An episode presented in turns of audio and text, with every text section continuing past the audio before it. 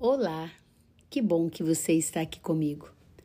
Nós estamos na série Comportamentos Autodestrutivos e quero conversar um pouquinho com você sobre a pessoa que tem o hábito de reclamar, de lamentar.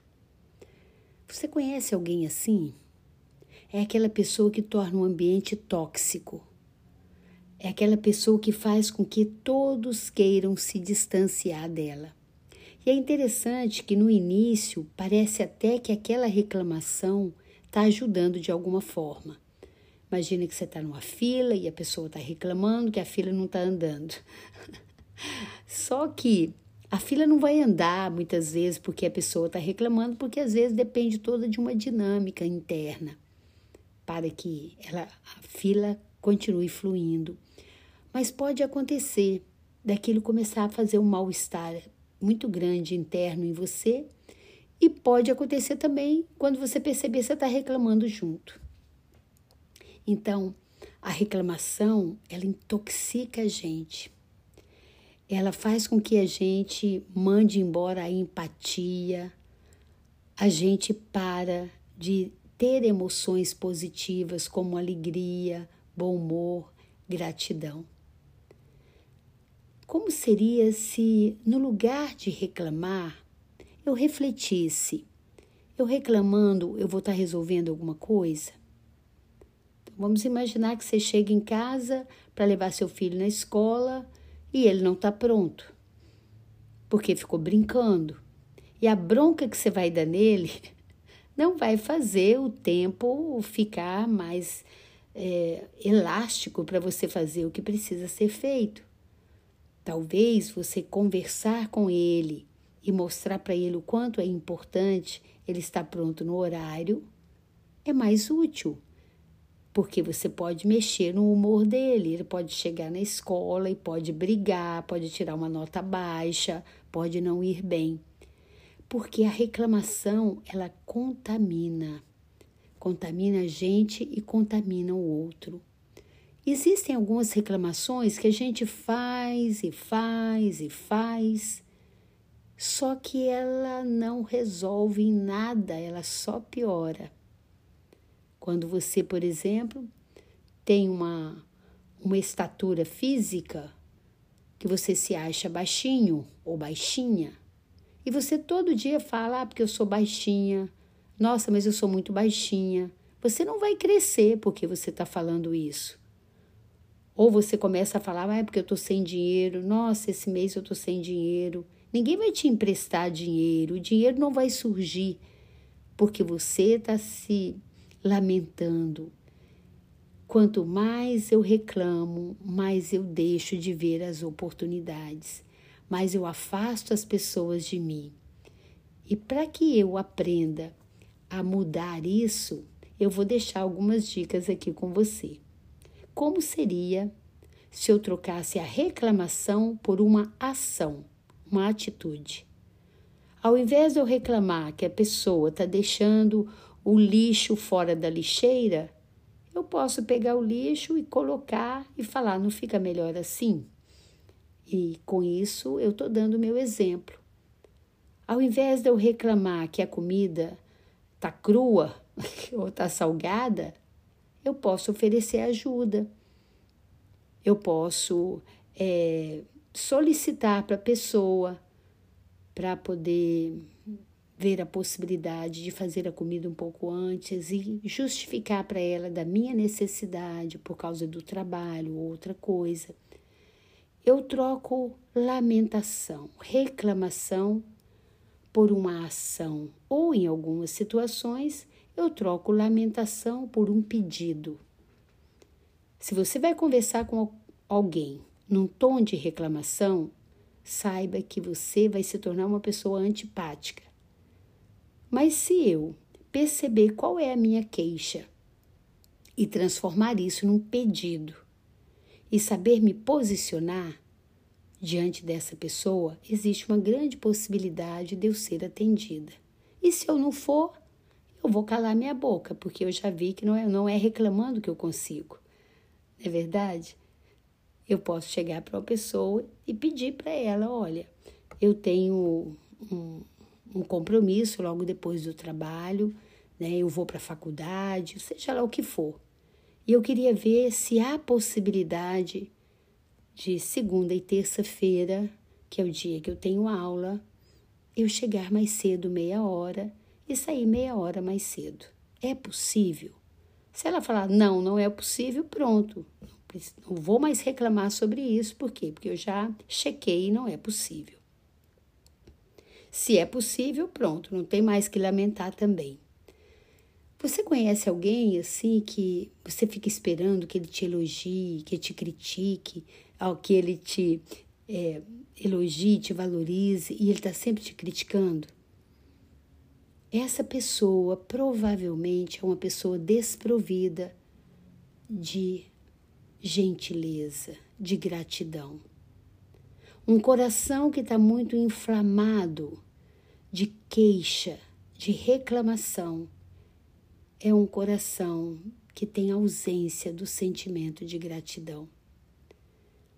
Se eu começar a perceber, ao invés de reclamar, o que, que eu posso agradecer? Eu falava sobre isso com uma mãe em plena pandemia, quando ela falava assim: Não aguento mais, Luísa. Os meninos dentro de casa, e, sabe, brinquedo espalhado para casa toda, essa bagunça. Nossa, eu que sou muito organizada, eu estou sofrendo muito com isso. E eu falei com ela: olha que interessante. Você tem a oportunidade de continuar sofrendo, porque a pandemia né, ainda ia continuar um tempo. Ou você tem a oportunidade de agradecer, de ter brinquedos, de ter casa, de agradecer por seus filhos serem saudáveis, por eles brincarem tanto, ter tanta energia. Pense sobre isso. Pense numa mãe que gostaria muito de ser mãe e não a oportunidade de juntar essa bagunça. E assim eu fui oferecendo para ela uma outra lente, um outro ponto de vista. Quando a gente aprende a mudar o nosso olhar, nós mudamos o nosso sentimento. O nosso olhar é a nossa percepção das coisas. Então, dê uma olhada na sua vida. Onde é que você está com esse sentimento de, de queixa? Onde você está verbalizando reclamação? E às vezes você está reclamando só com você mesma ou com você mesmo. Perceba como essa área pode estar intoxicada. Se você reclama do seu marido, do seu casamento, você pode com certeza estar tá contribuindo muito para esse terreno ficar árido, para essa relação acabar. É isso que você quer? Se for, não precisa ficar intoxicando. Crie um espaço seguro para você ter um diálogo franco. Ou quem sabe, na sua conversa, isso que você está lamentando, você pode transformar num pedido. Às vezes o outro nem sabe que aquilo que você está falando é importante para ele, que aquilo que você está é, sofrendo com o comportamento dele é algo que ele poderia fazer. Às vezes o marido chega em casa, são duas garagens, isso eu já vi uma vez, são duas garagens no prédio, e aí a mulher encosta o carro de um jeito que dificulta muito. Aliás, nem encosta o carro, deixa ele mal estacionado, que dificulta muito para o marido. Ele chega em casa mal-humorado, reclamando, mas não é claro com ela.